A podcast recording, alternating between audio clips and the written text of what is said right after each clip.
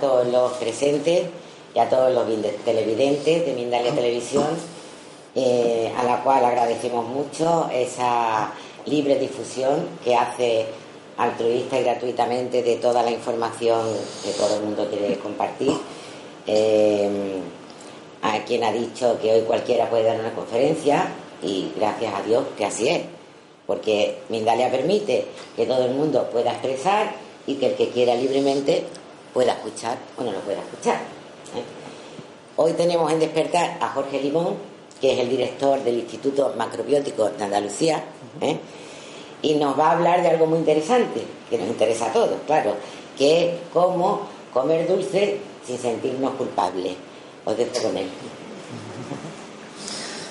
Bueno, muchas gracias.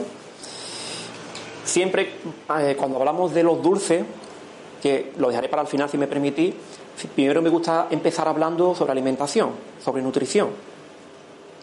Eh, por eso siempre pongo esta diapositiva, hoy se me ha olvidado Armando, que todo empieza en la cocina. Me gusta empezar todas las charlas diciendo que todo empieza en la cocina. Porque hoy en día es muy habitual que compremos un libro, que vayamos a una conferencia, eh, que, que hagamos un curso de cocina natural y digamos, esto me encanta, yo tengo que hacer un cambio de alimentación, ¿no? Yo, esto, esto es algo que la alimentación es una base, todo el mundo sabe perfectamente que la alimentación es un pilar enorme para tener una buena salud. Pero claro, después llegamos a la cocina, cogemos el cuchillo y ¿qué hacemos? Sabemos, por ejemplo, que los cereales integrales son súper beneficiosos, que las verduras son súper buenas, eh, mucha verdura verde, legumbre, comer poca carne, cuidado con los lácteos, todo eso lo sabemos, pero ¿cómo lo integramos? Cuando vamos a la cocina, cogemos el cuchillo, ¿cómo lo integramos en el día a día? ¿Cómo hacemos que esa salud que hay en los alimentos, según la Organización Mundial de la Salud, nos dice que más del 80% de las enfermedades actuales tienen que ver con una mala alimentación, están relacionadas con una mala dieta. Entonces, claro, hay muchas cosas beneficiosas, muchos alimentos beneficiosos, pero ¿cómo lo integramos? Por eso siempre digo que todo empieza en la cocina. Hay muchos expertos en nutrición que los vemos muchas veces incluso con sobrepeso, y eso como es. Si es un experto en nutrición, ¿cómo puede tener sobrepeso? Porque cuando va a la cocina, realmente allí empieza todo y no lo hace. No coge el cuchillo y realmente empieza a crear una gran salud. Por lo tanto, el primer paso es entrar en nuestra cocina con la intención y con la acción de pasar a la acción para cocinar alimentos naturales y alimentos que realmente nos restablezcan la, la salud. Ya Hipócrates, el padre de la medicina alopática, nos decía que tu alimento sea tu medicina, que tu medicina sea tu alimento. Realmente Hipócrates, que si levantara la cabeza, pues obviamente daría su opinión sobre la medicina actual, que tiene cosas buenas y cosas no tan buenas. Realmente lo que él hacía en sus escritos era educar a la gente, era una medicina preventiva de educar. O sea, nosotros tenemos que reeducarnos de nuevo, tenemos que volver a educarnos, porque la alimentación la hemos olvidado, como tantas cosas. Entonces, como vamos con tantas prisas por la vida, pues muchas veces el tema de la comida es, ¿os habéis fijado que en las grandes superficies cada vez están dedicando más espacio a alimentos precocinados. ¿Nos hemos preguntado alguna vez qué son los alimentos precocinados? ¿Cuánto tiempo llevan cocinados? ¿Qué energía tiene un alimento precocinado? Pues muy poca. Normalmente a nivel energético no tiene, no tiene energía. Puede tener nutrientes que obviamente se van desapareciendo mientras el alimento eh, haga más tiempo que está precocinado, pero la energía prácticamente está desapareciendo o no lo tiene. Entonces, tenemos que volver a reeducarnos, como digo, en el tema de la alimentación que es lo que hacía Hipócrates. Hipócrates educaba a la gente con la alimentación. En el pasado, las enfermedades siempre han sido carenciales, por la pobreza y por la falta de higiene. La gente estaba enferma porque no tenía para comer, literalmente. Además, no podía bañarse, no podía ducharse, no podía estar limpio. Pero hoy en día todavía sigue siendo así, en el tercer mundo, en muchas ocasiones. Pero en el primer mundo, ¿qué es lo que está ocurriendo? Pues que estamos sobrealimentados, comemos más de la cuenta y tiene, un aspecto emocional el comer más de la cuenta. Por ejemplo, en Estados Unidos, que son muy dados a hacer todo tipo de estudios, saben perfectamente, sabemos que en Estados Unidos hay muchísimo sobrepeso, que la gente come más de la cuenta porque tiene un déficit emocional, le faltan cosas de su vida. Como le faltan cosas de su vida, pues lo llena a través de lo que es la comida. Entonces, bueno, en el primer mundo, como digo, estamos comiendo de más, todo el mundo comemos de más, y el problema ya no es que comamos de más, el problema es que estamos comiendo alimentos que no son alimentos, son comestibles. Podemos coger ahora mismo este plástico de aquí, cortarlo un trocito y nos lo comemos, no nos pasa absolutamente nada. Pero eso no es un alimento, eso es un comestible. Si lo hacemos una vez, no hay problema, pero si lo hacemos hoy y mañana y pasado y el otro, pues eso obviamente se vaya acumulando en nuestro cuerpo y al final va a dar lugar a un problema de salud. ¿Nos suena esto de algo? Porque hoy hay muchas personas que creen que comen bien, que creen que comen alimentos, porque yo no creo que nadie intencionalmente, intencionadamente, vaya a comer un comestible, algo que realmente no lo está nutriendo, cree que está comiendo un alimento, no vamos a mencionar pues, todas las cadenas que hay de alimentos precocinados, y ese, ese comer ese alimento continuamente, que no, es un, que no es un alimento, es un comestible, se va almacenando en el organismo. Y así ocurre durante años. Nuestro cuerpo está diseñado para que vivamos el máximo posible. Lo que pasa que muchas veces utilizamos, eh, el cuerpo lo utilizamos como si fuera un coche, de hecho es un coche que nos han dejado para vivir esta vida, para experienciar, pero como si cogiéramos un bate de béisbol y desde pequeño estamos pegándole al coche por raza. Entonces, eh, cuando comemos comestibles durante 30 o 40 o 50 años, de buenas a primeras descubrimos que tenemos un problema grave. esa palabra que todo el mundo teme. ¿De dónde viene ese problema grave? Que hemos estado almacenando durante muchísimo tiempo comiendo alimentos que son comestibles, que no eran alimentos. Y cuando el cuerpo ya no puede más, de alguna manera lo tiene que exteriorizar. Esas son las enfermedades degenerativas, que si nos vamos a la palabra degenerativa, es porque hemos degenerado la alimentación y hemos degenerado también la forma de comer, incluso la forma de vivir. Pero bueno, ciñéndonos lo que es la alimentación, enfermedades degenerativas, pues hemos degenerado lo que estamos comiendo. Por ejemplo, hoy en día estamos comiendo mucho refinado, que vamos a hablar un poco de ello. ¿Qué es un refinado realmente? ¿Qué es la harina blanca? ¿Qué es el azúcar blanca? ¿Qué es un arroz blanco? ¿Qué es la pasta blanca? Se le ha quitado las fibras, se le ha quitado los minerales, se le ha quitado la mayoría de las vitaminas. ¿Eso cómo se puede asimilar? Cada vez que nosotros comemos un refinado, ¿eh? por ejemplo, comemos arroz blanco, lo que se come en muchísimos hogares, eh, o un pan blanco, pues el cuerpo, para poder metabolizarlo, tiene que acudir a vitaminas que ya estén en el cuerpo de otros alimentos que hemos comido o a minerales que están en los huesos. Por lo tanto, no nos tiene que extrañar que la artrosis y la osteoporosis sea una enfermedad sobre todo del primer mundo. No es raro que, por ejemplo, en un país como África, que la gente tiene poco para comer o menos que aquí, haya menos de la mitad de artrosis y osteoporosis, incluso en algunos sitios no se conozca esa enfermedad, porque lo que comen es integral y es natural y es del campo. Es curioso, ¿no? Pero en el primer mundo nos alimentamos de refinado y por lo tanto tenemos enfermedades degenerativas, no carenciales, sino degenerativas, porque comemos comestibles y muchos refinados, eh, alimentos que no son realmente alimentos.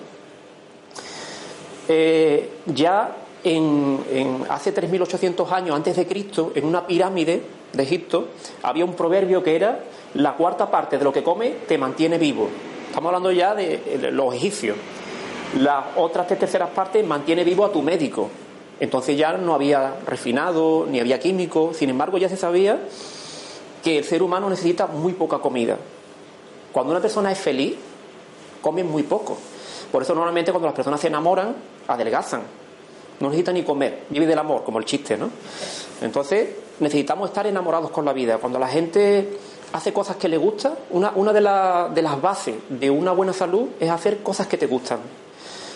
Cuando hacemos cosas que no nos gustan, empezamos a enfermar.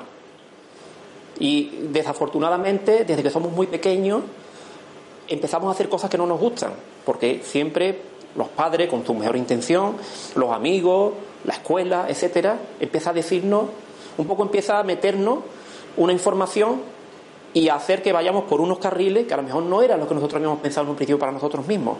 Esa es una de las causas de la enfermedad. No solamente la alimentación es la alimentación que entra por la boca, sino también las, las impresiones, lo que hacemos en la vida.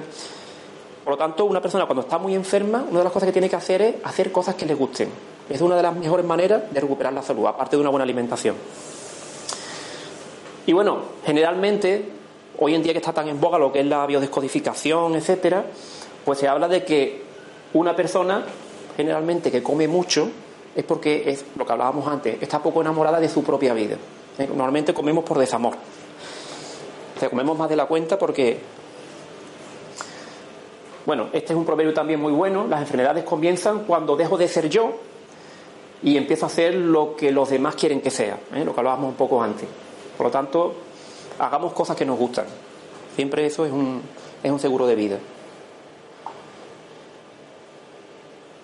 ¿Vivimos más? Hoy en día vivimos más, depende. Depende con quién nos comparemos.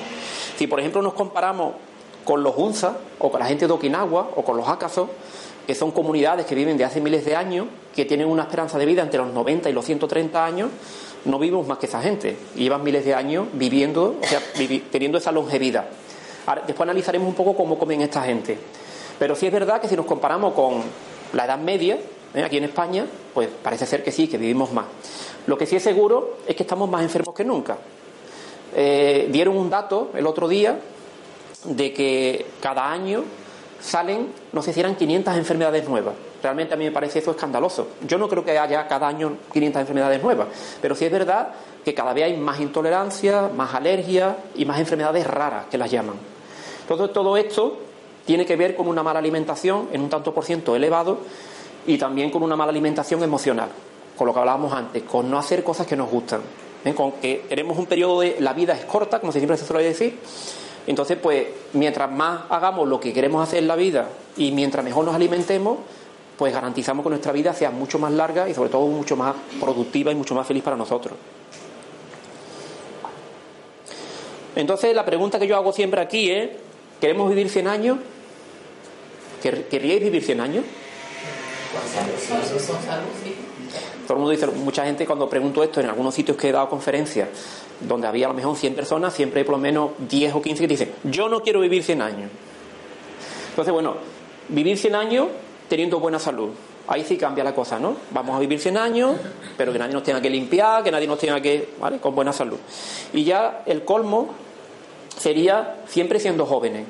Vivimos 100 años con buena salud y siendo jóvenes. Pues sabéis que en el mundo existen sociedades donde cumplen estos requisitos. O sea, suelen vivir de 90 a, 100, a más de 100 años, con una buena salud y manteniéndose lo más jóvenes posible, entre comillas, que uno puede tener con 100 años. Y además, una, cosa interesante que ocurre en estas sociedades, como los Hunza, como la gente de Okinawa, como he dicho anteriormente, es que además mueren de una forma tranquila. Porque esto es importante. Después de una gran vida, una vida larga, eh, donde hemos cumplido pues, los propósitos a los que veníamos a cumplir en esta existencia, pues además nos morimos de una forma placentera en nuestra casa, ¿eh? porque hoy en día parece que la muerte se quiere como obviar. ¿eh? Hoy en día ya la muerte se ha sacado hasta de las casas. Primero llevamos a la gente a los hospitales, donde allí están unas máquinas y unas historias durante muchísimo tiempo, tardamos demasiado en morirnos habitualmente. Y después, pues los sanatorios, etcétera. Ya no hay esa reunión familiar, ya no, ya no hay esa despedida que se hacía en las casas. Mucha gente piensa que para bien, otros que para mal, pero bueno, ahí estamos, ¿no? Es como si la muerte la, hubiéramos dejado un poco ahí como de lado, ¿no?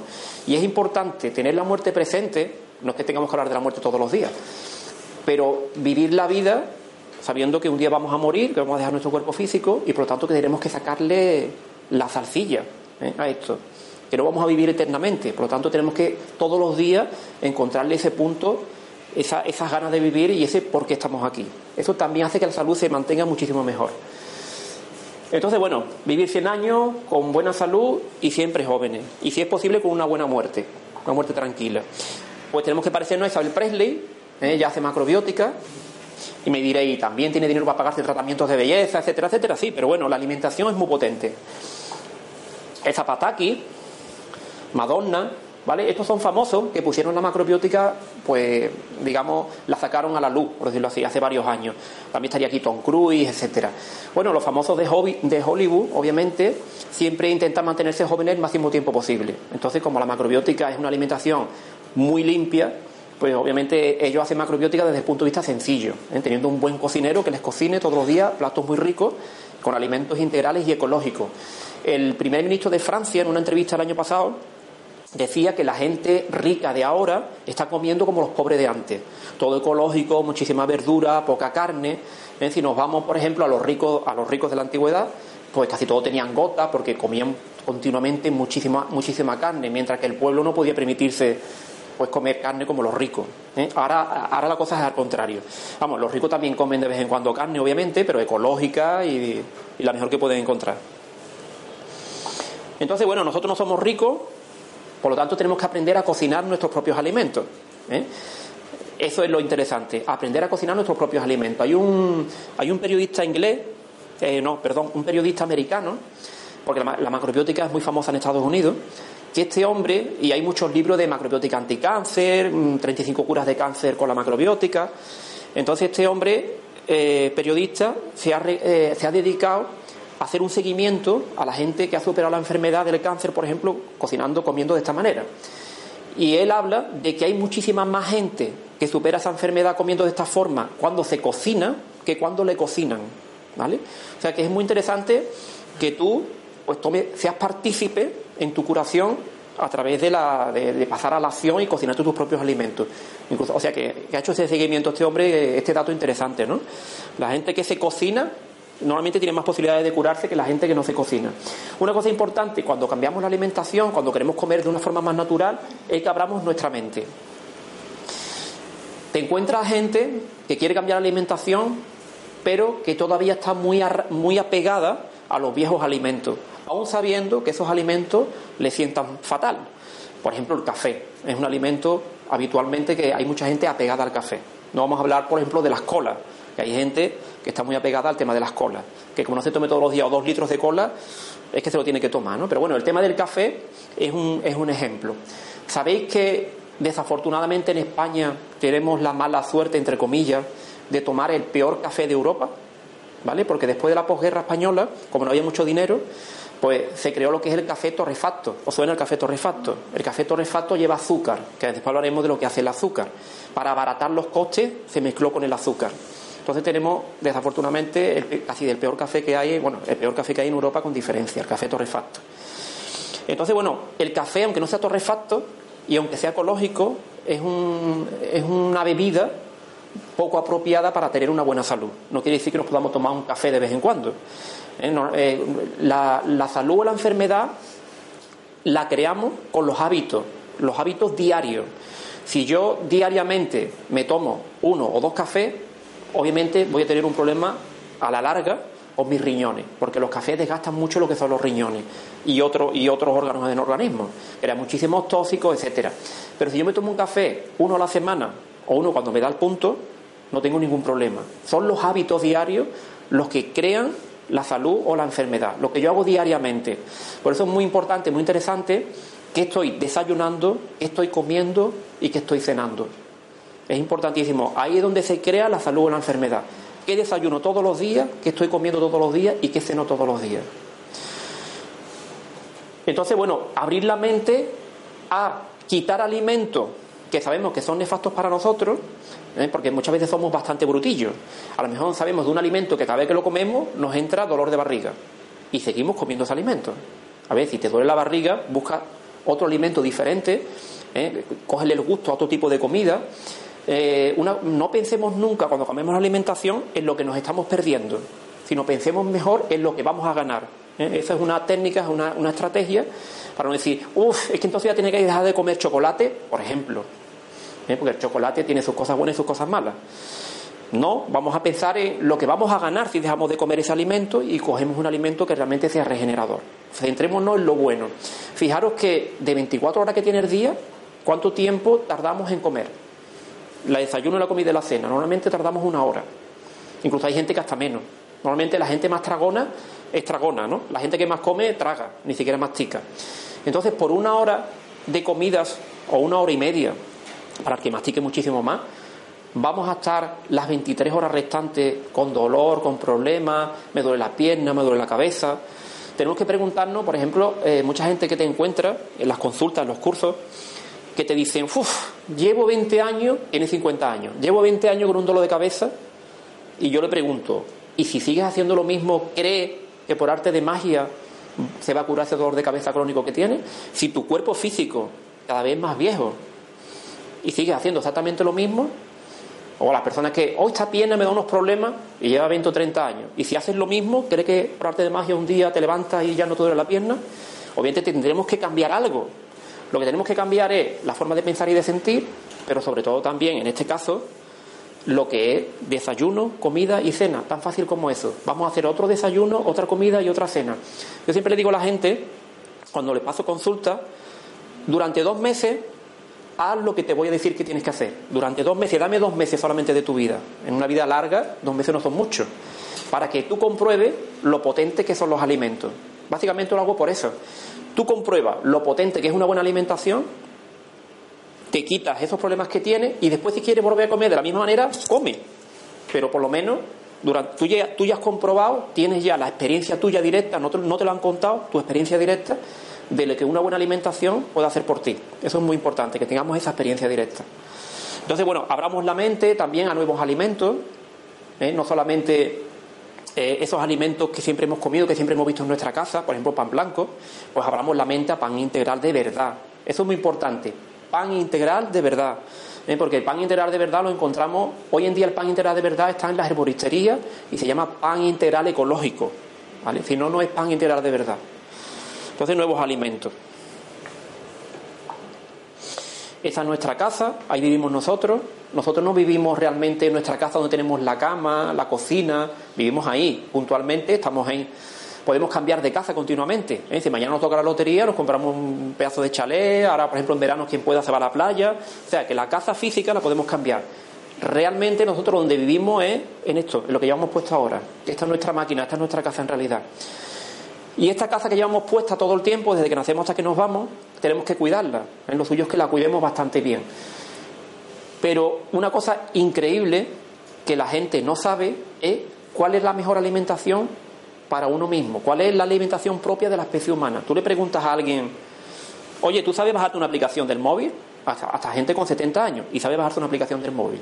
Sin embargo, si le preguntas a alguien, oye, ¿tú sabes cómo tienes que comer tú para tener una gran salud? Normalmente te diría, el que más te diga, te dirá, hombre, un poco de todo, ¿no? Lo que escucha en la tele. Un poco de todo, ¿no? Un poco de carne, un poco de verdura, un poco, en fin, un poco, ¿no? Esa es la respuesta que damos. Os puedo garantizar que una alimentación bien definida para una persona es impresionante lo que es capaz de hacer. O sea, mm, tenemos que fijarnos en cómo come la gente que más vive del planeta y que mejor salud tiene, porque tampoco se trata de vivir 100 años. Se trata de que si vivimos 70, lo vivamos con una gran salud, porque esa gran salud nos va a permitir pues tener una gran vida y hacer lo que, lo que, nos, lo que nos gusta realmente, ¿no? Cuando una persona, por ejemplo, tiene problemas de salud, eso lo saben perfectamente los enfermos, ¿no? Mientras más enfermos estemos, peor. Cuando tú estás enfermo, realmente, ¿para qué sirve? ¿Qué es lo que hace? ¿Dónde va? Es que la vida es muy penosa estando enfermo. La, la salud es de las cosas más importantes, no diría yo lo más importante, sino de si hay tres cosas importantes en la vida, la salud estaría seguramente eh, entre esas tres cosas o quizá la primera. Hay que hacer un recorrido, ¿eh? las personas que están enfermas tienen que hacer ese recorrido, hay que hacer una transición de cómo estamos comiendo ahora a cómo deberíamos de comer. Pero bueno, merece la pena hacer ese recorrido porque la recompensa es enorme. Nosotros hablamos siempre también de que cuando las personas nos llevamos bien, le llamamos, le llamamos amor, y y cuando nos llevamos bien con la naturaleza le llamamos alimentación. Una salud, desde el punto de vista de una nutrición energética o macrobiótica, se construye porque nosotros tenemos ahí el medio ambiente.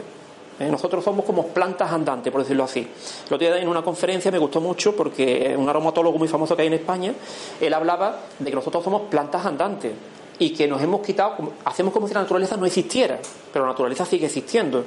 A nosotros nos afecta todas las leyes en las que estamos envueltos, las leyes de la naturaleza, cuando hace frío, cuando hace calor, cuando hay humedad, cuando hay sequedad, todo eso nos afecta a nosotros. Esa climatología externa, eh, cuando esa climatología externa está en simbiosis con la climatología interna, yo tengo salud. Cuando esa climatología externa no está en simbiosis con mi climatología interna, yo tengo enfermedad. Ejemplo, si hace mucho frío fuera y yo estoy comiendo cosas que enfrían mi cuerpo, lo normal es que tenga una gripe o que me resfríe o que tenga un problema más grande. Si hace, imaginaros ahora aquí en Sevilla, haciendo, que dentro de poco hará 50 grados a la sombra, como hablamos aquí, si os coméis un potaje de garbanzo, el potaje de garbanzo calienta muchísimo el cuerpo, obviamente, hecho no ya presión y lo que es la legumbre. Eso está bien en enero. En enero es fantástico porque el frío que hace fuera, nosotros lo que hacemos es, lo equilibramos metiendo calor dentro. Pero si lo hacemos ahora con 50 grados a la sombra, es que nos puede dar algo. De hecho, si nos comemos un potaje de garbanzo, nos, nos tenderemos en el sofá para que el cuerpo intente hacer la digestión y como pueda. Bueno, pues ese ejemplo tan tonto que acabo de poner desde el punto de vista de la alimentación energética, es una de las causas del por qué existen enfermedades. Cuando nosotros no estamos en simbiosis, nuestro cuerpo interno, con el exterior, pues ocurre ese tipo de problemas. Y hoy en día es muy fácil que no estemos en simbiosis porque la globalización, una de las cosas que ha traído es que entramos en un supermercado y encontramos verduras que no son de la estación. Encontramos la naturaleza que es sabia, pone alimentos que calientan cuando, cuando hace frío y alimentos que enfrían cuando hace calor. Pero con la globalización entramos en un supermercado y encontramos, por ejemplo, tomates en enero. A ver, que en enero no hay tomate. Aparte que el tomate es, es, un, es un alimento que enfría el cuerpo. Nosotros en enero no queremos enfriar el cuerpo bajo ningún concepto. Entonces, claro, todo ese conocimiento lo hemos perdido. Yo siempre le digo a la gente que cuando vemos un reportaje, un documental, por ejemplo, de gente que está en el Himalaya o de gente que está en los bosques de África, ¿no? Y está eh, desnudo, con un taparrabo, y está lloviendo, y decimos, fui, no se resfría, no se resfría, porque no han perdido el contacto con la naturaleza. Sabe perfectamente cómo equilibrarse, como dicen ellos, hablan con la naturaleza y hablan con la naturaleza de alguna manera. Nosotros eso lo hemos perdido, ese conocimiento no lo tenemos y deberíamos de volver a recuperarlo, porque es súper importante para tener una buena salud. Entonces, bueno, cuando tenemos una buena salud, estas que son nuestras células, estas son nuestras células. Nosotros somos esto. Si ponemos un microscopio encima nuestra, somos células. Entonces, todo lo que le siente bien a nuestras células, pues nos sentará bien a nosotros. ¿Sabéis, por ejemplo, unos estudios que se hicieron hace 10 años, que en el primer mundo, donde nosotros vivimos de momento, las personas nos comemos 25 kilos de químicos al año? O sea, 25 kilos de químicos. Los químicos es algo que nuestras células no pueden absorber, no pueden asimilar bien, no son especialistas en absorber químicos. Eh, eh, son especialistas en absorber lo que está de forma natural en la naturaleza, pero lo químico no. Por lo tanto, generalmente lo que hace es almacenarlo. Y lo almacena hoy, mañana y pasado y el otro, y así durante muchísimos años, hasta que ya no puede más. Es como si al mismo aquí pues llega un paquete y, como no sabemos para quién es, lo, ponemos en una estantería. Y durante 40 años estamos almacenando paquetes en la estantería. Llega un momento que la estantería se rompa. Y entonces, pues la enfermedad es cuando se manifiesta lo que es el cuerpo. Por lo tanto, no comer químico es súper importante. No solamente no, no comer químico, por ejemplo, alimentos con químicos, pues ahí los tenemos. Alimentos muy comunes, que tomamos habitualmente. Dulce, pasteles, café, ¿vale? No solamente las colas, no solamente lo que tomamos por la boca, sino también los productos de higiene. Afortunadamente, cada vez más empresas en España, aquí en Sevilla mismo, que se están dedicando a hacer champú y a, hacer productos de higiene que por lo menos sean naturales que no tengan químicos. Bueno, entonces, ¿cuáles son los alimentos de los alimentos que peor nos vienen, nos sientan? Ya hablando un poco también de los azúcares, lo que son los refinados, lo que hablaba un poco anteriormente. Un refinado cuando eh, eh, creo que lo he comentado antes, ¿no? Cuando entra en el cuerpo, si yo, por ejemplo, me como, en, vez de comerme un arroz integral, me como un arroz blanco, el arroz blanco para poder asimilarlo necesita, por ejemplo, minerales, determinados minerales. ¿De dónde los coge? De los huesos. Por lo tanto, no tenemos que extrañarnos de que la artrosis y la osteoporosis, que creo que lo he comentado antes, pues es de las enfermedades más potentes que hay. Bien, dentro de los refinados, ¿cuál es el más dañino con diferencia?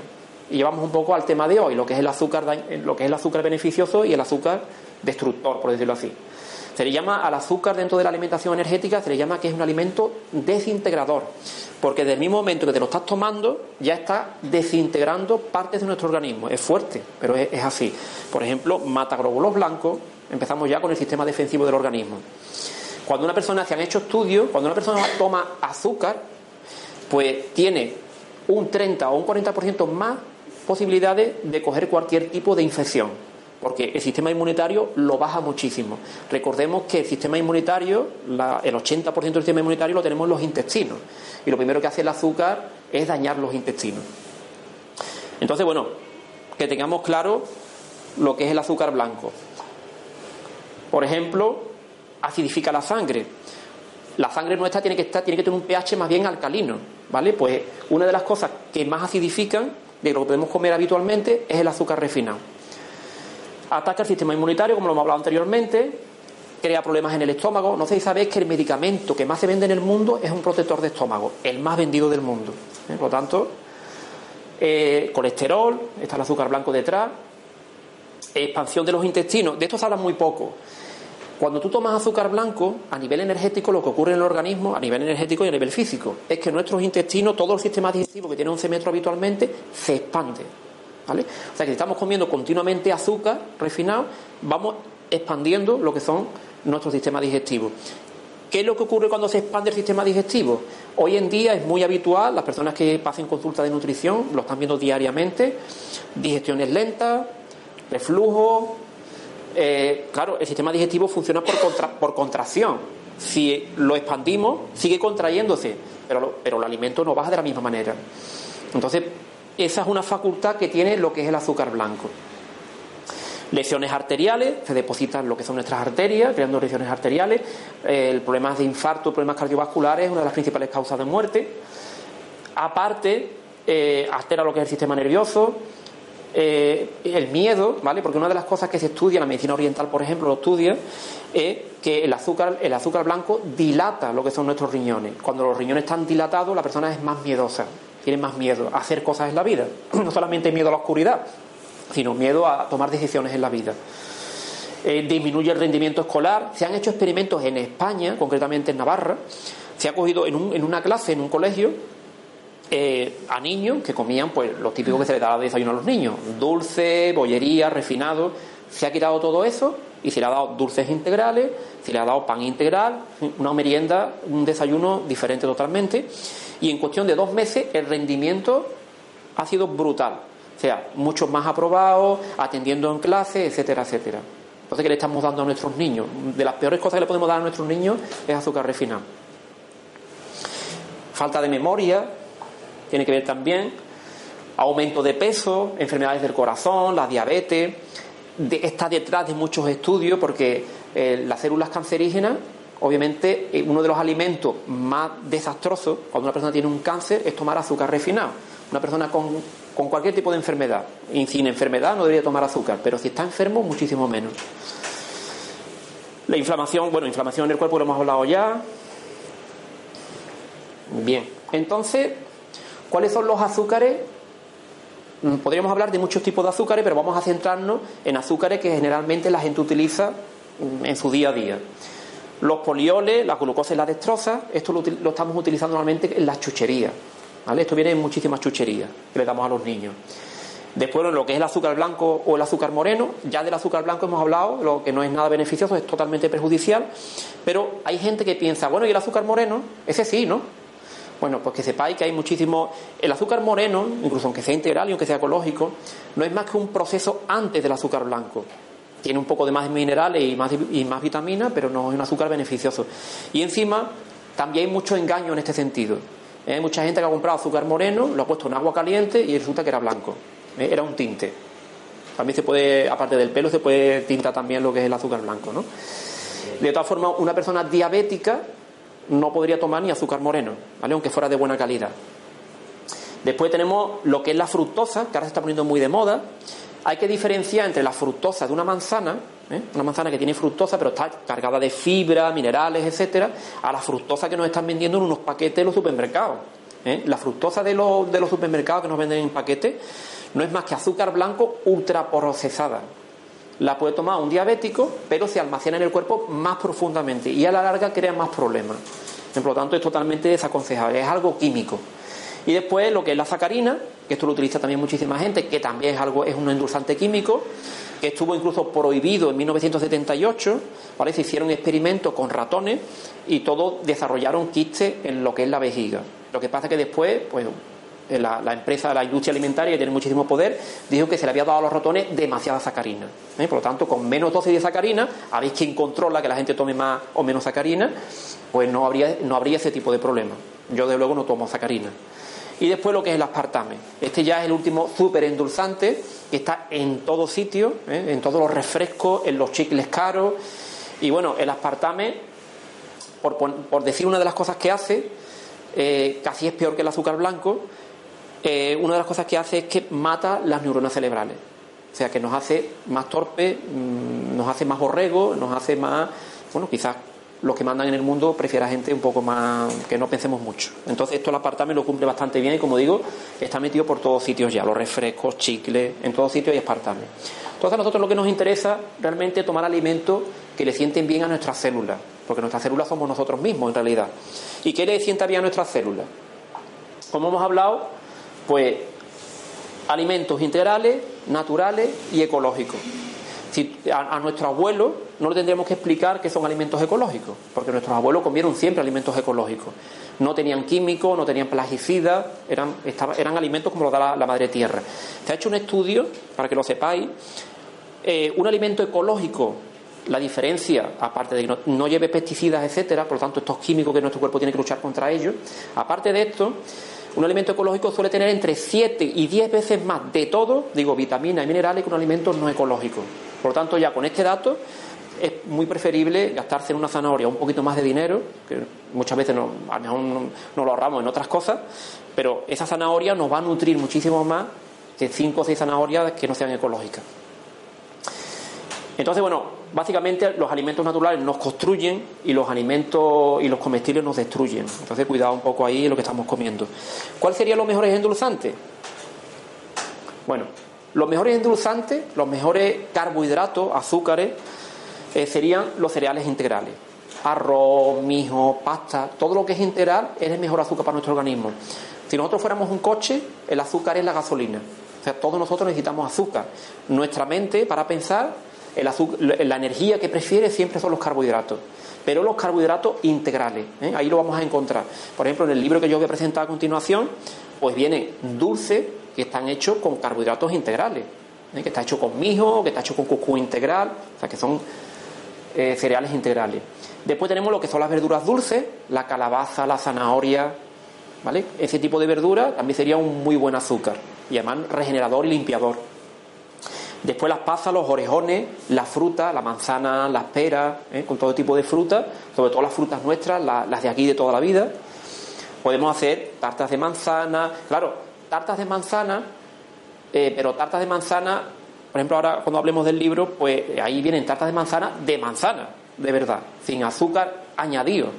¿Vale? Porque muchas veces las tartas de manzana son harina blanca, azúcar por un tubo. Bueno, eso no es una tarta de manzana. Lleva manzana, pero es que lleva 40 cosas que nos perjudican. Entonces, bueno, azúcares naturales estarían en la fruta natural. Después, azúcar integral de rapadura o panela. ¿Qué es la azúcar integral de rapadura o panela? Es la caña del azúcar se saca, se pone y por evaporación, por calentamiento, por evaporación, se evapora y ahí podemos sacar un azúcar, que ese sería el azúcar que nosotros entendemos que es azúcar, que tiene forma de azúcar integral, ¿eh? así un poquito como marrón, el, el, de más calidad posible. ¿vale? Ese conserva las vitaminas y los minerales de lo que es la caña del azúcar. El único problema que tiene es que un diabético no podría tomarla, ¿eh? porque tiene un índice glucémico que pasa de 50. ¿eh? A partir de 50 un diabético no debe de tomar, y esto está en 65 más o menos. Pero podemos utilizarla en pequeña cantidad. El sirope de arce, ¿vale? Esto lo podría tomar un diabético perfectamente, está dentro del nivel, pero el sirope de arce normalmente se trae de fuera, es bastante caro, hace falta sacarle al árbol 50, 40 litros para un litro de sirope de arce y es muy costoso. Pero bueno, es también algo natural. Después está el sirope de agave, que debemos de comprarlo de buena calidad, porque el sirope de agave ahora se está poniendo de moda y eh, se saca de una planta, de una planta verde, como una, especie de pita. Entonces yo lo recomiendo a la gente que lo compre en herbolario, en herbolistería, que ese es de buena calidad. Y este también es un endulzante muy interesante que podemos utilizar habitualmente, que incluso endulza mucho más que el azúcar blanco y es totalmente natural. Después, la miel de abeja, ¿eh? la miel de abeja, pero claro, la miel de abeja tenemos que diferenciar entre la miel ecológica, la miel de abeja para que sea apta, para que esté en condiciones, tiene que, tiene que ser ecológica y que no haya pasado del año, ¿eh? para que realmente tenga todas las cualidades de una buena miel. Mieles, imaginaros las que se venden en, en grandes superficies, eso ya ni es miel, eso se ha procesado y se le ha añadido, ¿eh? muchas veces ya ahí no hay ni miel siquiera, y esto lo sabe perfectamente el que haya probado una miel de gran superficie a una miel ecológica. La diferencia es total en sabor, en textura, en todo y aparte un diabético no podría tomar miel. Entonces, la miel, el efecto que tiene en el cuerpo muchas veces es la misma que el azúcar. Digo esto para que quede claro, porque hay mucha gente que dice, ah, no tomo azúcar y tomo miel, y al final está, es lo mismo. Para mí, de los mejores endulzantes que hay sería la melaza de cereal, que esto se hace con arroz integral, con trigo integral, ecológico. Esto normalmente se deja germinar, se muele y se cuece. Y tiene un 38 de índice glucémico, lo puede tomar perfectamente un diabético y para mí es uno de, las mejores, de los mejores endulzantes porque mantiene parte de los minerales y de las vitaminas que tiene el cereal integral. Y después lo que es la stevia, que la stevia también, mm, los, estudios que se han hecho, son, es bastante buena para el estómago vasopáncreas. Tiene, lo que pasa es que yo la stevia la utilizo muy poco para endulzar, para hacer pasteles, pero es un endulzante muy recomendable para endulzar un té, ¿vale? Entonces estos son endulzantes naturales y es una, estos son, serían endulzantes alternativos a lo que es el azúcar refinado, que son de buena calidad y que nos van a venir bastante bien. Son regeneradores. ¿Eh? La diferencia sería, pues, alimentos constructores y alimentos desintegradores. Azúcares constructores y azúcares desintegradores. Los que presentamos antes en el primer grupo son desintegradores y los que hemos hablado ahora serían constructores. Entonces, realmente, la alimentación, ¿qué puede hacer por nosotros? La alimentación. un poco. La alimentación, una de las cosas que puede hacer por las personas, cuando una persona empieza a comer lo que, lo que debe de comer, como, o sea, nosotros como especie humana tenemos una alimentación concreta, cuando tú empiezas a comer, como he dicho antes, le digo a la persona, durante dos meses come de esta forma. Lo que vamos a notar, lo primero que vamos a notar es que todo funciona perfectamente. Cuando uno levanta por la mañana, por ejemplo, y arranca el coche y el coche no arranca, ¿cómo nos sentimos? Ya empezamos malamente el día. El coche no arranca, la grúa, esto, lo otro. Pues cuando te levantas por la mañana, ¿cuánta gente hoy en día se levanta por la mañana cansada? A ver, si te acabas de levantar, tu cuerpo por la noche está regenerándose, está cogiendo energía, ¿cómo es que te levanta cansada? Entonces vas a estar todo el día cansado. Entonces, cuando tú comes lo que tienes que comer, lo primero que, que nota es que esto que es una máquina funciona de escándalo. O sea, cuando nosotros realmente tenemos la máquina engrasada y le damos el alimento que le pertenece como especie humana, todo funciona perfectamente. Es que todo tiene que funcionar perfectamente. De hecho, el estado del ser humano es la salud. La enfermedad, la enfermedad no tendría que estar. La enfermedad es algo que no tendría que estar acompañándonos como nos acompaña hoy en día, nos acompaña demasiado tiempo durante demasiada parte de nuestra vida. El estado normal del ser humano es la salud, no la enfermedad. Entonces, y digo esto porque la gente que más vive del planeta, eh, no, digo que no pase por un resfriado, por una gripe, por una historia de esta, ¿no? Pero el 90 y pico por ciento de su tiempo tiene salud, hasta que llega a la ancianidad y llega el momento de despedirse y de irse de este planeta, pero tiene salud todo el tiempo. Y nos han hecho, y estoy hablando de personas que llegan a los 90 y a los 100 años, y nos han hecho pensar, nos han hecho creer que a partir de los 50 es normal, está tomando no sé cuántas pastillas, que te duran no sé qué, que te duran no sé cuánto, que eso no es lo normal. Lo normal es tener salud. Entonces, bueno, estas son poblaciones que, de las poblaciones que más viven del planeta, ¿eh? la gente de Icabamba, los Hunza, los Acazos, la gente de Okinawa. Esta gente tiene de 90 a a más de 100 años de esperanza de vida, y esto ya se sabe desde hace 70, 80 años, ya hace 70, 80 años, cuando las enfermedades degenerativas empezaron a aflorar en el primer mundo, hubo un montón de médicos, científicos que fueron allí, incluso muchos de ellos se quedaron viviendo con esta gente, escribieron libros, hay documentales en YouTube, os recomiendo que los veáis, y curiosamente, cuando se desplazaron a estos lugares, una de las cosas que constataron los, los científicos médicos que estuvieron allí, Fijaros qué curioso, porque fijaros dónde viven. Uno está en el Himalaya, otro está en Ecuador, comen de esta forma de hace miles de años, pues fijaros cómo comen. ¿Eh? Esto es una tabla comparativa de cómo comen. De la misma manera, muy parecido. Carbohidratos complejos, cereales integrales, casi toda su alimentación. No son, no, son vegetarianos, ¿vale? Pero comen un 1% de producto animal. Azúcar refinado, 0%. Proteína. Hasta hace dos días nos, nos han estado diciendo que había que comer proteína diariamente y mucha cantidad. Y ellos comen como mucho un 15% de proteína en su plato diariamente porque el exceso de proteína es una de las, de las causas de la enfermedad moderna. No debemos de comer tanta proteína, debemos comer poca proteína. Alimentos procesados 0%, todo es natural. Yo entiendo de que eh, obviamente no estamos viviendo donde están viviendo ellos, que son sitios naturales, el agua pura de manantial, el aire puro que respiran, todo, todo esto suma. Pero sí es verdad que podemos recuperar lo que es la cocina natural. Ya con eso daríamos un paso de gigante a encontrarnos muchísimo mejor. Entonces, bueno, una, buena alimentación siempre tiene que contener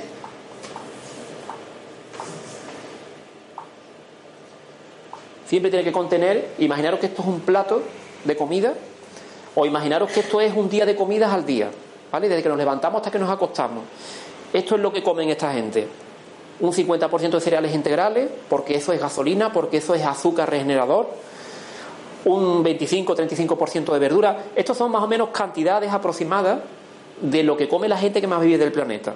Digo aproximadas porque después uno tiene que sentirse y uno tiene que ir cambiando un poco las cantidades dependiendo si es invierno, si es verano y dependiendo de cómo uno se encuentre y dependiendo de la edad que tenga. Esto después hay que modificarlo un poco. Pero en general, para que tengamos un dibujo, cereales integrales sobre todo, azúcar, bueno, verdura, ¿eh? un gran porcentaje, un 30%, después proteína, un 15%, Y algo curioso que hacen esta gente que más viven del planeta es que toman siempre, antes de cada comida, una sopa.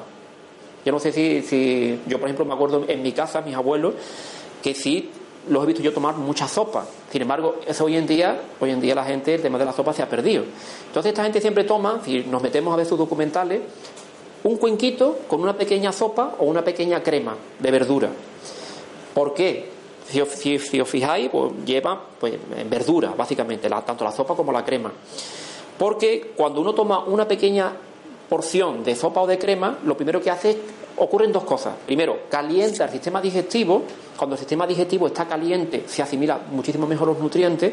Y aparte, aporta vitaminas y minerales. Las vitaminas y los minerales no aportan energía al cuerpo, pero sí aporta lo que hace que cuando, comemos, cuando tomemos grasas, carbohidratos y proteínas, el cuerpo puede asimilarlo, la célula puede asimilarlo. Nuestras células, para asimilar los alimentos densos, necesitan vitaminas y minerales. Entonces, esa sopa o esa crema nos calienta el sistema digestivo y hace que podamos asimilar lo que son los, alimentos más densos, como los carbohidratos, las grasas y las proteínas.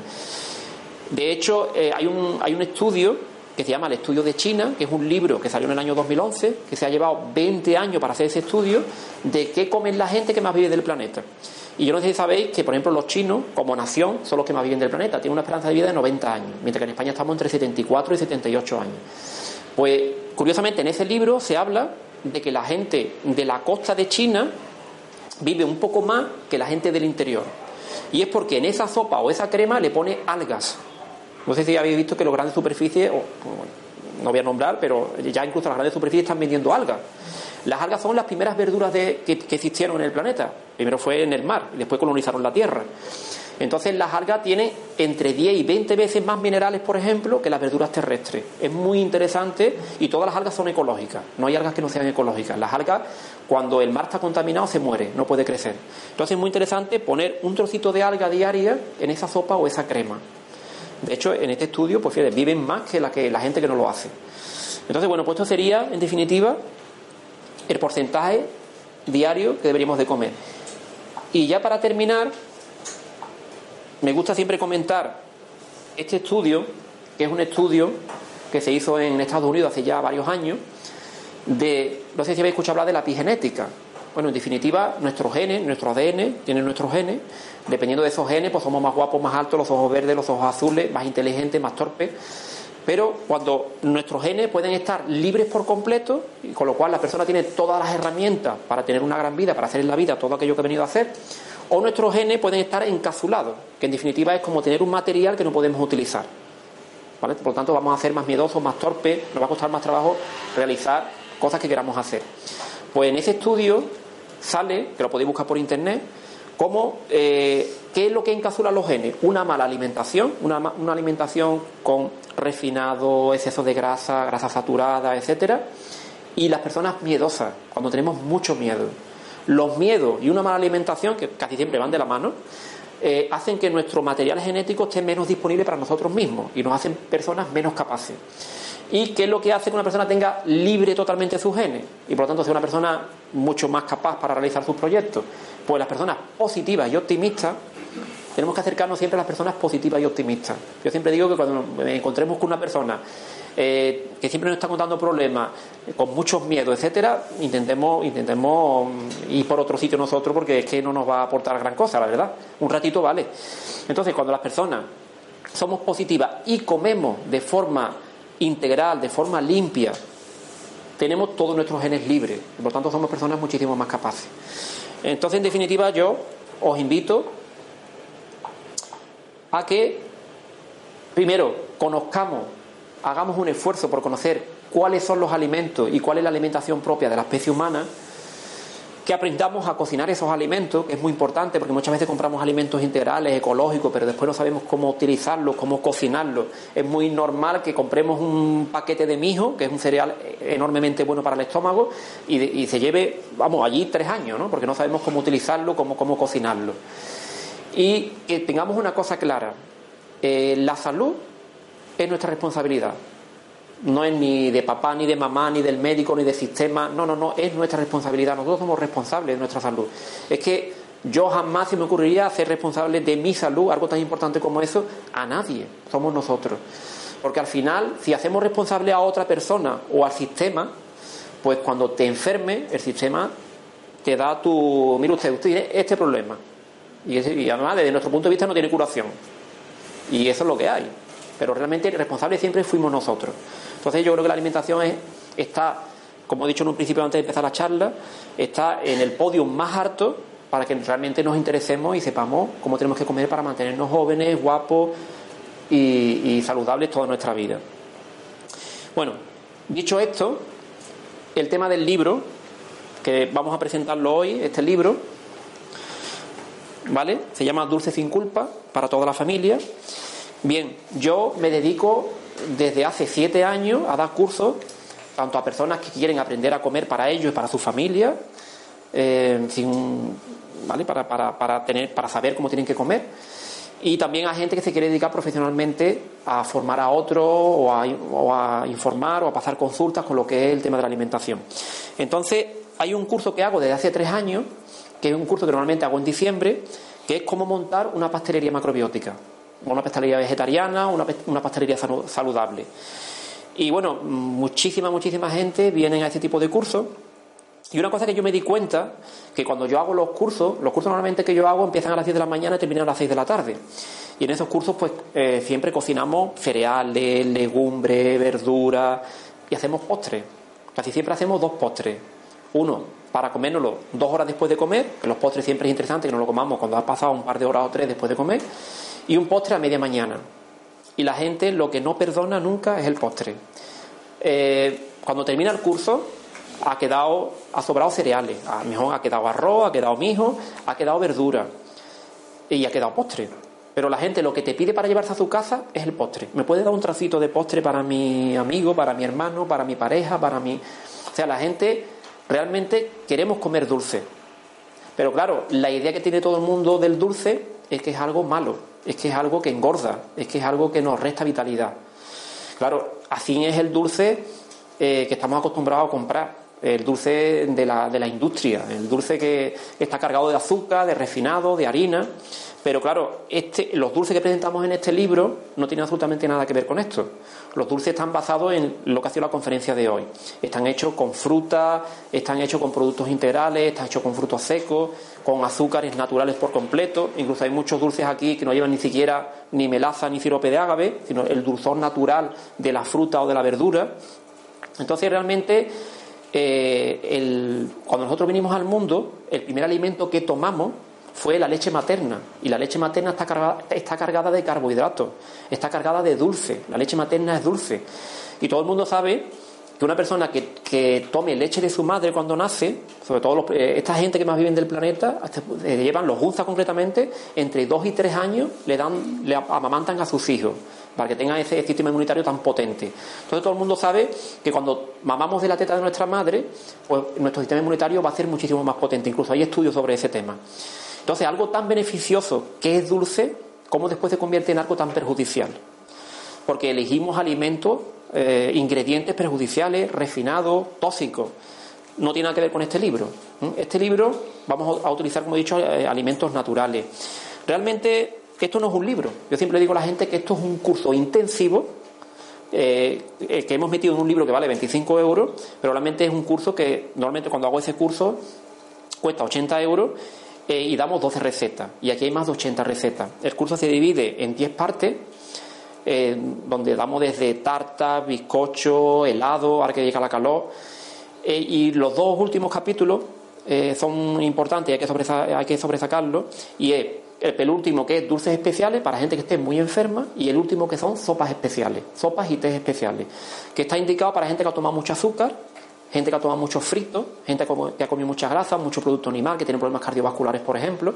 Entonces son caldo, sopa, té que sirven para limpiar, que se utilizan en la macrobiótica desde hace muchísimos años, para limpiar ese tipo de, tóxicos y de residuos que tenemos en exceso en nuestro organismo. Y bueno, eh, y, otra cosa importante también del libro es que en las primeras 25 o 30 páginas, pues enseñamos a la persona cómo montar una pastelería en tu casa sin eh, utensilios especiales, con lo que tienes allí, de una forma muy sencilla y fácil, para tú elaborar tus propios dulces, porque este libro no pretende ser un, libro de recetas, sino que tú puedas modificar la receta que te dé la gana continuamente a tus necesidades, cumpliendo obviamente los requisitos de que sea un dulce saludable, pero en todo momento estamos diciéndote, por ejemplo, con las galletas, pues qué harina vale para las galletas, cómo puedes utilizarla, si quiere que cruja, si quiere que no cruja, ¿vale? Intentamos que tú te montes tu propia pastelería en tu casa. ¿Mm? Las fotos del libro son muy buenas, la ha hecho una gran fotógrafa, pero se ve todos los dulces que son sencillos, que lo ha hecho cualquiera. Vamos, que lo he hecho yo, cualquiera. ¿Vale? Y bueno, y eso es lo que, en definitiva, lo que es este, este libro. Y nada, si tenéis alguna preguntita, ahora es el momento. Te quería preguntar por la miel de caña y el azúcar. Sí. ¿Qué tipo de azúcar sería? No, la miel de caña no es, no es interesante utilizarla, ¿vale? No porque sube el índice glucémico. Por ejemplo, un diabético no podría tomar miel de caña. Sin embargo, el azúcar de ave dulce, lo que pasa es que generalmente suele ser bastante carilla. Igual que, por ejemplo, el azúcar de coco, que se ha puesto ahora muy de moda, que también tiene un 35 de índice glucémico, pero también es bastante cara. Entonces, los endulzantes que he hablado anteriormente, sobre todo las melazas de cereal, para mí son de los más interesantes. Tienen un índice, un índice glucémico muy bajo y el precio no se dispara demasiado. Eh, yo quería preguntarte un poco sobre el té, que piensas sobre el té, la alimentación. ¿El Eh, té? Sí. Eh, también sobre la leche especial. Yo, por ejemplo, me entré la leche, pero la leche de, pues, de almendra, etcétera, pero ponía el hilo ingrediente, claro, era agua y segundo componente azúcar, ¿sabes? A lo mejor un 2% de, de almendra, que no sé, eso que saludable es al final quitarme de una leche para sustituir eso. Y también sin el libro, al final son ingredientes fáciles o sea, de, de coger y tal. Porque muchas veces yo si compro libros de receta vegetariana y tal, pero sí que, no sé, depende de Sevilla y tal, son más complicados de encontrar. Claro, pues empiezo con la última pregunta. Vale. Primero, eh, sí, eh, en el libro, bueno, el libro este, una cosa que no he dicho, es que es un libro donde han colaborado después mucha más gente. ¿eh? Yo, por ejemplo, una vez que terminé el libro, yo quería que colaboraran desde alumnos que tengo en la escuela hasta, digamos, la gente más, más conocida con la nutrición macrobiótica en España. De hecho, los llamé y, y han colaborado. O hay por lo menos 15 o 16 recetas que son de la gente más importante, digamos, que se dedica a este mundo en- en España. Eh, y desde primera hora teníamos claro que queríamos que fueran dulces sencillos, incluso muchos, muchos de ellos súper sencillos, demasiado sencillos quizás. Hay algunos un poquito más complicados para que podamos complicar un poquito la vida, pero en el 80% son sencillos y que una persona normal y corriente que no haya cocinado en su vida lo puede hacer en su casa con ingredientes fáciles de encontrar. O sea, los ingredientes más difíciles de encontrar son las melazas de cereal, por ejemplo, el sirope de agave que hasta se puede comprar ya en cualquier lado. Y, y por poner así un, un ingrediente raro, raro, lo más raro que te vas a encontrar es el agar agar, no sé si lo conoces, ¿vale? Lo he leído en recetas, pero no. Bueno, no pues ese, ese es el ingrediente más, más, más raro o extraño, que ya no es extraño, que también lo hay en grandes superficies, que el agar agar es un alga, ¿vale? Que se compra, lo hay en, distintas, en distintos formatos, instantánea, pero bueno, generalmente viene como unas camillas, ¿vale? Que, esa- que es para ponerlo duro, ¿vale? Es para hacer flanes, para cuando quieres una tarta, por ejemplo, y quiere que, pues, que se consolide, ¿vale? Ese es el, el ingrediente más raro que se pueden comprar, ya te digo, hasta en grandes superficies, por supuesto en herboristería, el agar agar. Todo lo demás, súper fácil, súper sencillo.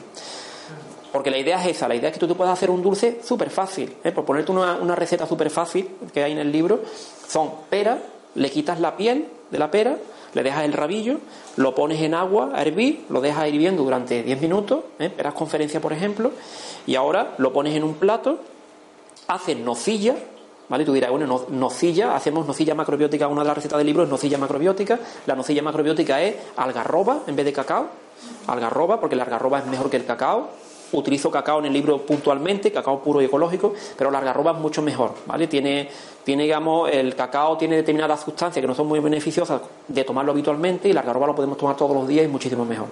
Entonces, algarroba, avellana molida y un poquito de melaza en un poquito de leche vegetal y ya tenemos una nocilla natural. Y eso se lo pone a la pera por encima, con cuatro almendras troceadas. Y te puedo garantizar que está riquísimo. Es un postre súper fácil, súper sencillo. Nos ayuda incluso hasta a perder peso, porque la pera ayuda a perder peso. Y tenemos ahí un postre fantástico para una persona que, por ejemplo, esté sana o esté muy enferma. ¿eh? Le va a venir bien seguro. Otra pregunta que tú hacías era el tema de las leches vegetales. Bueno, las leches vegetales que compramos hay que diferenciar entre las que compramos en grandes superficies no ecológicas que están cargadas de azúcar, por lo tanto, mm, es una alternativa a la leche de vaca, que la leche de vaca mejor ni hablamos de ella, pero no es apta para tomar. Pero claro, si lleva azúcar ya le estamos restando. Y después eh, bebidas vegetales, más que son leches, son bebidas vegetales, que encontramos también en grandes superficies o en herboristería, que son ecológicas, que generalmente no tienen azúcar, no le añaden azúcar. Pero dicho esto, las bebidas vegetales eh, realmente mm, no nos están dando, porque cuando tú compras una bebida vegetal, incluso ecológica, te pone un 7% o un 10% de almendra y lo demás es qué? ¿Lo demás qué? Es agua, incluso algunos aceites que le ponen. Entonces realmente tampoco es muy recomendable las bebidas vegetales, incluso aunque sean ecológicas. Es mejor que las no ecológicas, pero tampoco es un, es un alimento. Realmente no nos está alimentando. La leche, las bebidas vegetales, a no ser que las hagas tú en tu casa, ¿vale? Que las puedas hacer en tu casa. Una vida de almendra, tú coges un vaso de 200 mililitros, le pones almendras crudas, la dejas en remojo con un litro y pico de agua, lo pones en una batidora, lo bates, lo cuelas, ya tienes leche, ya tienes leche de almendra de verdad, que la has hecho tú. Esa sí está bastante bien pero la que compramos en una gran superficie o en un supermercado o en una arboristería es, un, es una alternativa a leche de vaca, por lo menos no nos está perjudicando, pero que si vemos que estamos tomando prácticamente agua. ¿Vale? Entonces, bueno, de todas formas nosotros utilizamos bebidas, bebidas vegetales, que las puedes hacer tú o comprarlas, obviamente ecológicas y sin azúcar. Y la primera pregunta. El té, más claro, el té. No, me gusta mucho el Vale. té y sí, no sé si era el libro de la después había un libro que sí que no hablaba muy bien del té. Claro. Pues te comento, el té es uno de los remedios que utilizamos, eh, utilizamos un té concreto como uno de los remedios para, no me acuerdo para qué era. Eh, nosotros lo que, lo que utilizamos es el té verde. El té verde es un té que es súper bueno en el sentido de que alcaliniza la sangre, etcétera, etcétera. Pero claro, el problema que tiene el té verde es que tiene teína. Y la teína al final mm, no es tan, no es tan nefasto como la cafeína, pero no es beneficioso para el organismo tomar teína. Pero claro, el té verde de tres años, el que nosotros tomamos, el que recomendamos que la gente además lo tome. ¿Qué es té verde de tres años? Pues el té ecológico se deja en la mata durante tres años, sin pesticidas, sin herbicidas, sin nada, durante tres años ahí en la mata, y después se le quitan las hojas, las hojas se ponen por una parte, y las ramitas se cogen, se trocean y se tuestan. A eso se le llama té verde cuquicha. Se vende como con, la, con esa pequeña cuquicha, ¿vale? Que es té verde de tres años. Y este té tiene un 0,005% de teína. O sea, te lo puedes tomar hasta antes de acostarte y no te va a quitar sueño. Lo puede tomar un niño pequeño, lo puede tomar un anciano, lo puede tomar a cualquier hora del día sin ningún tipo de problema.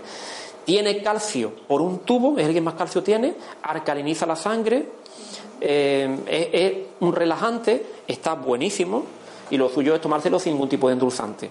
Ese es el más aconsejable. ¿vale? Y después el, las hojas, que también tienen muy poquita teína, pero tienen un poquito más que el cuquicha, se le llama té bancha, que también es bastante bueno. Lo que pasa es que el té bancha ya habría que tomarlo a lo mejor por la mañana, mediodía, pero no por la noche. Ese lo compraba yo, pero claro, te habla eso, de que tiene, mucho, o sea, tiene antioxidantes, pero también tiene Sí, sí, mucha eh. con lo cual, como la gente con tensión alta y tal, que no... Y se utiliza siempre dos veces, ¿vale? Ese- eso se vende, pues tú cuando lo compras ves unos palitos que lo han tostado y se utiliza siempre dos veces. La primera vez se hierve un minuto o dos y la segunda vez se hierve en cin- 15 minutos.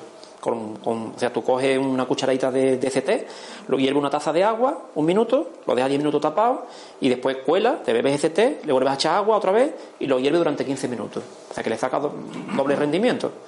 Y él, bueno, si tenemos problemas, por ejemplo, de, con los huesos, etcétera, ese té es súper recomendable para todo el mundo. Pues nada. Y con el tema de la leche, a mí nos interesa porque tenemos kefir. Ah, Entonces, a mí la leche de vaca no me gusta, ni, ni la tomo, pero el kefir no quiere otra. Eh, cuando Bueno, ha hecho el hay kefir, hay kefir, mm, yo exactamente, hay kefir de agua, ¿no? Hay, sí, yo, no- pero yo- yo también tengo el de leche. claro. Verá, el kefir nosotros no lo utilizamos. ¿Por qué? Porque el kefir es algo que nosotros, hablamos también del yin y del yang, entonces el kefir sería algo mm, que enfría mucho el cuerpo. Puede ser interesante para el verano, que aquí hace mucho calor, por lo tanto tenemos una, pero no es interesante para el otoño y para el invierno. ¿Vale? Entonces nosotros no utilizamos el kefir. De- de- el- el- la- desde el punto de vista de la macrobiótica, generalmente nosotros cuando ponemos una dieta para una persona que está muy enferma, buscamos solamente alimentos que nos den, pero no alimentos que nos resten. Los alimentos que dan cosas pero nos restan, no los ponemos. Solamente alimentos que nos den. Un poco ahí estaría el secreto para recuperar la salud. Estamos comiendo una alimentación que todo lo que nos está dando es beneficioso. y no hay, y no hay perjuicio. Porque hay alimentos, por ejemplo, por ejemplo, como que, digo yo a ti, eh, los pimientos, ¿vale? Los pimientos tienen vitamina, mineral, etcétera, pero tienen solanina, es una solanácea. Y la solanina hace que el calcio no se fije bien a los huesos. Además puede, puede coger el calcio y ponerlo en tejidos blandos. Entonces el pimiento, cuando hay un proceso de enfermedad, no lo comemos. ¿Vale? Cuando ya la persona está bien, pues podemos comer pimiento de vez en cuando. Pero por ponerte un ejemplo, ¿no? Siempre buscamos alimentos que nos den. Entonces el kéfir tiene sustancias beneficiosas y tiene cosas buenas para el organismo, pero es un alimento que enfría mucho el cuerpo. Entonces no es un alimento de uso normal eh, dentro de este tipo de nutrición. ¿Y el chocolate o el cacao? Que dicho que tiene cosas negativas. Decía, puede que compre semillas de cacao orgánicas. Un poco a, colación de la, de la pregunta que me ha hecho ella. Mm. El cacao tiene cosas beneficiosas, mm, eh, incluso libera endorfina, eh, está bien, tomarlo puntualmente de vez en cuando, pero no es un alimento, lo que hablábamos en un principio, desayuno, comida y cena, alimentos regeneradores. Pues entonces el cacao no, no, lo podríamos meter en comerlo diariamente en una comida. ¿Por qué? Porque el cacao tiene teobromina y oxalato, ¿vale? La teobromina y los, oxalatos, los oxalatos hacen que el calcio no se fije bien a los huesos, hacen algo parecido a la solanina, y la teobromina es un excitante del sistema nervioso. Si tú, por ejemplo, entonces, claro, al tener este, este, estos dos apartados, por decirlo de alguna manera, pues ya no es un alimento apto, no es un alimento regenerador que tú puedes utilizar diariamente. Ahora, puntualmente, cacao de buena calidad, ecológico, yo lo utilizo. De hecho, en el libro puntual, vengo dando pequeños toques eh, a cositas con cacao puro. Pero utilizo mucho más la algarroba. La algarroba es un sustituto del cacao. Hay que ponerle el doble que cacao para que sepa como cacao. La algarroba de de los árboles de toda la vida. Eh, tiene la misma forma que el cacao, pero claro, no tiene oxalato, no tiene teobromina, tiene más carbohidratos, no engorda, tiene unas características mucho más interesantes para utilizarle diariamente. Y después lo más importante, una cosa, nosotros somos eh, animales de costumbre, como se suele decir, ¿no? Entonces, eh, muchas veces no se trata nada más que de quitar viejos hábitos de cosas que no son tan beneficiosas y, y meter hábitos nuevos en nuestra vida de cosas que nos van a, que nos van a dar y no nos van a restar hay que hacer un pequeño esfuerzo, que obviamente el esfuerzo es menor. Yo me he dado cuenta que las personas que están más enfermas les cuesta muchísimo menos, trabajo hacer cambios, ¿no? porque les merece mucho más la pena. Pero cuando las personas no están tan enfermas, pues generalmente les cuesta mucho más trabajo hacer cambios. ¿no? Cuando yo veo, por ejemplo, a alguien en la consulta y me dice, sí, a mí me duele el estómago de vez en cuando y tal, digo, seguro que no va a hacer lo que le estoy diciendo, porque claro, como es de vez en cuando, al final sucumbe hacia ese alimento que tanto le gusta o que no le sienta bien. Pero cuando la persona te viene y dice, a mí es que yo tomo, respiro y me duele el estómago, digo, esta persona va a hacer lo que yo le digo. Porque le merece muchísimo la pena, está muy motivada. La motivación es muy importante para lograr cosas en la vida. Y la alimentación, pues, también. Y bueno, una alimentación eh, buena, eh, porque hay un concepto de comer bien igual a comer soso, comer sin que, sin que disfrutemos de la comida, eh, es que todo, lo, todo lo, lo, que utilizamos habitualmente. Es que todo lo que está rico engorda, es que todo lo que está rico es malo, es que no, no, no. Una comida saludable puede estar súper rica. ¿eh? Nosotros tenemos allí en la escuela a cocineros que son especialistas en este tipo de nutrición y te hacen unos platos impresionantes. Obviamente los platos medicinales no son tan ricos y tan maravillosos, pero la comida en general puede estar riquísima siendo saludable. ¿En el libro se habla de algas también? O no? este libro, bueno, en el libro utilizamos algas, utilizamos el agar agar, ah. pero no utilizamos otro tipo de algas. Para eso hay otros libros que son específicos sobre el, del tema de las algas. Este lo hemos orientado más al tema. Es que no existía prácticamente libros que hablaran de cómo, cómo hacer tus dulces. Hay muchos libros de macrobiótica porque te hablan de, de, en general de todo, ¿no? Lo que se hace y cómo se come. Pero específico para tú poder hacer tus propios dulces de una forma saludable e incluso muchos de los dulces que vienen ahí son adelgazantes, etcétera, etcétera, no, no había, o había poco. Y bueno, yo puedo llegar aquí hablando hasta tres horas más. ¿eh? Mira, volviendo al tema de los lugares de donde la gente vive, vive más, más del planeta. Eh, pues yo soy de Ecuador. Sí. Y, conocemos la parte esa de Vilcabamba, es un valle hermoso, se lo conoce como el Valle de la Longevidad. Y es verdad que la gente es famoso porque vive muchos años por la, por la alimentación y, perdón, por el, por el tipo, tipo, de clima que tienen ahí. es muy importante también, creo, el, el- el Sí. tipo de clima. Cuando, cuando para que un- bueno, no, me, no me quería meter ahí un poco, ¿no? Pero obviamente cuando estos científicos fueron a esos lugares, no solamente era la comida, Claro. el aire, el agua era de- del deshielo de manantial, o sea, el agua, no nos vamos a meter en la importancia que tiene el agua, tiene una importancia brutal, ¿eh? porque fijaros, fijaros que nosotros podemos estar sin comer semanas, no recuerdo ahora mismo cuánto, pero por lo menos dos semanas podemos estar sin comer, pero sin beber cuatro o cinco días, y sin respirar, creo que el campeón del mundo dos minutos. Entonces, eh, igual que está la medicina tradicional china, también está la medicina tradicional occidental. Lo que pasa es que la hemos perdido, que es la medicina de los naturópatas, la medicina mm, de, la tierra, ¿no? Entonces hace falta eh, una buena alimentación que viene de la tierra, pero hace falta también un buen agua que sea pura, que ahí pff, nos vamos a poner a hablar un poco, y hace falta respirar profundamente. ¿eh? Los Vedas dicen que desde que nacemos hasta que nos morimos tenemos contadas las respiraciones, pero si la respiración es corta, la vida se acorta, y si la respiración es profunda y larga, la vida se alarga. Entonces, no es lo mismo cuando estamos nerviosos y tenemos estrés, respiramos. Respiramos así. Cuando estamos, cuando nos sentamos, meditamos o nos relajamos, la respiración es muchísimo más profunda. Y, nuestra vida es muchísimo mejor. Ahí la salud también tiene mucho que decir. Entonces, pues allí respiran el aire el más puro del planeta prácticamente, el agua de manantar es de hielo, todo ecológico, viven con muchísimo menos estrés, todo eso suma. Viven contentos. De hecho, si os metéis a ver algún documental de esta gente, pues veis que están riéndose continuamente y nosotros aquí nos reímos continuamente. Y estamos aquí con la cara de serio por la mañana, aquí te montas en un autobús que sea estamos estreñidos, ¿no? Que hace los experimentos, los experimentos estos que montan muchas veces en YouTube, ¿no? Que alguien empieza a reírse y ya estamos todos, estamos deseando reírnos, ¿no? Pero bueno, pero no monta la vida de esta manera, hay que ser serio. Que todo el sistema sanitario le interesa mucho más, que estemos serios y tristes. De hecho, por eso nos ponen y nos bombardean continuamente con todas las informaciones nefastas, ¿no? Creo que en Sudamérica se hizo un experimento hace 15 años, se creó una cadena eh, para dar noticias buenas, porque en el planeta el 95% de las noticias son buenas. Pues nadie lo veía, se tuvieron que cerrar. Es que a la gente nos gusta muchas veces lo negativo. O nos han acostumbrado a eso, ¿no? Así que tenemos que recuperar, en vez de la comida rápida, la comida lenta, en vez de lo negativo, lo positivo. Tenemos que hacer un esfuerzo por recuperar otras cosas que, no- que nos van a hacer mucho más felices. Eh, ¿Qué más preguntaría? Bueno, porque el, el los animales hay muchas mujeres que tienen ahora cáncer y tal. Entonces, ¿cuál es tu experiencia respecto a, o sea, la alimentación con el cáncer y con alternar terapias? ¿O si hay gente que ha alternado la quimioterapia con alimentación? O... Pero como, En el sentido de, bueno, hay gente que, pues, que sí que mm, eh, se, como objetivo pues, el, el curarse solo pues, cambiando la alimentación, Ujú. cosas así, o, o gente pues alternando, sí que ha alternado quimioterapia pues, con... ¿sabes? No sé si es algo muy... mucha controversia, pero no sé si, si los pacientes que tú has tratado con... ¿Te refieres con cáncer? El Sí, tema con de cáncer. cáncer, sí, sí. Bueno, la macrobiótica ya te digo, hay muchos libros de macrobiótica, dieta anticáncer y demás. Entonces, no, una cosa es lo que la persona se trate como quiera, ¿vale? Y por otro lado, haga una alimentación alcalina, una alimentación. mm, normalmente cuando tiene cáncer hay que comer más proteína, ¿vale? Hay que comer más proteína. Eso todos los médicos te, te recomiendan que comas más proteína y efectivamente es así. Pero tú puedes ir combinando las dos cosas.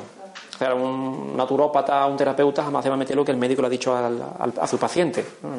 Yo trato, por ejemplo, gente con cáncer y únicamente le asesoro sobre el tema de la alimentación, todo lo demás. Pero da un resultado brutal. Además, mira, lo bueno que tiene este tipo de cosas es que tú le dices a la persona, durante dos meses experimenta, no hace falta dos meses, realmente con tres semanas, o con dos semanas, o con un mes, dependiendo de cada uno, tú ya te vas a dar cuenta de la diferencia tan bestia. Pero bueno, yo siempre le digo, dame dos meses y en dos meses verás la diferencia. Eh, Cuando tú al cuerpo le das realmente lo que el cuerpo necesita. El cuerpo es súper agradecido. ¿No te ha ocurrido que a lo mejor mm, eh, llevabas inactiva mucho tiempo y te has puesto a hacer ejercicio? La primera semana, que hago también, y la segunda semana estaba fantástica. Solamente le damos un poquito de vidilla y pues si lo acompaña con la alimentación ya ni te cuento. Bueno, pues muchas gracias por haber venido. Gracias.